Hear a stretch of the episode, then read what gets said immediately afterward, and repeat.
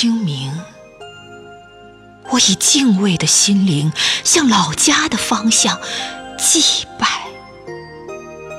我那长眠于地下的祖父啊，请允许我，在你吟咏的江南，燃起馨香一炷，顿守春寒寂立的千里之外。依稀如见你。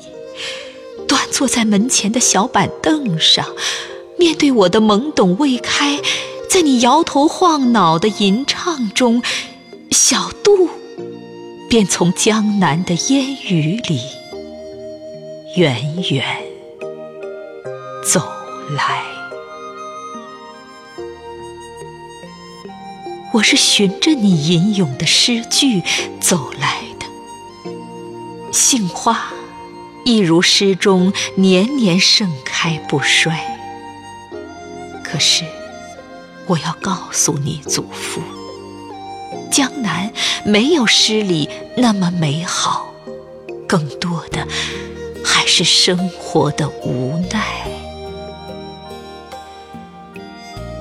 但是，我却沿着诗的方向，找到了安放心灵的所在。斟一杯杏花村酒，借着这三月的烟雨，挥洒着我静静的默哀。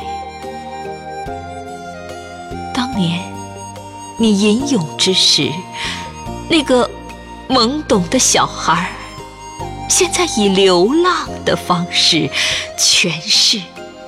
唐诗宋词里的精彩，并代表着草根一族成为农民工中写诗的一代。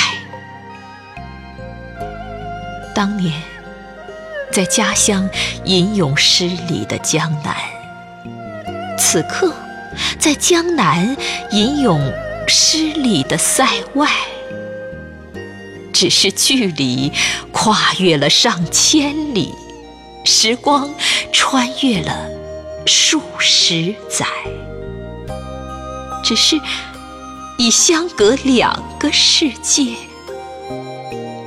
我剩下的只有无尽的缅怀。与遥远。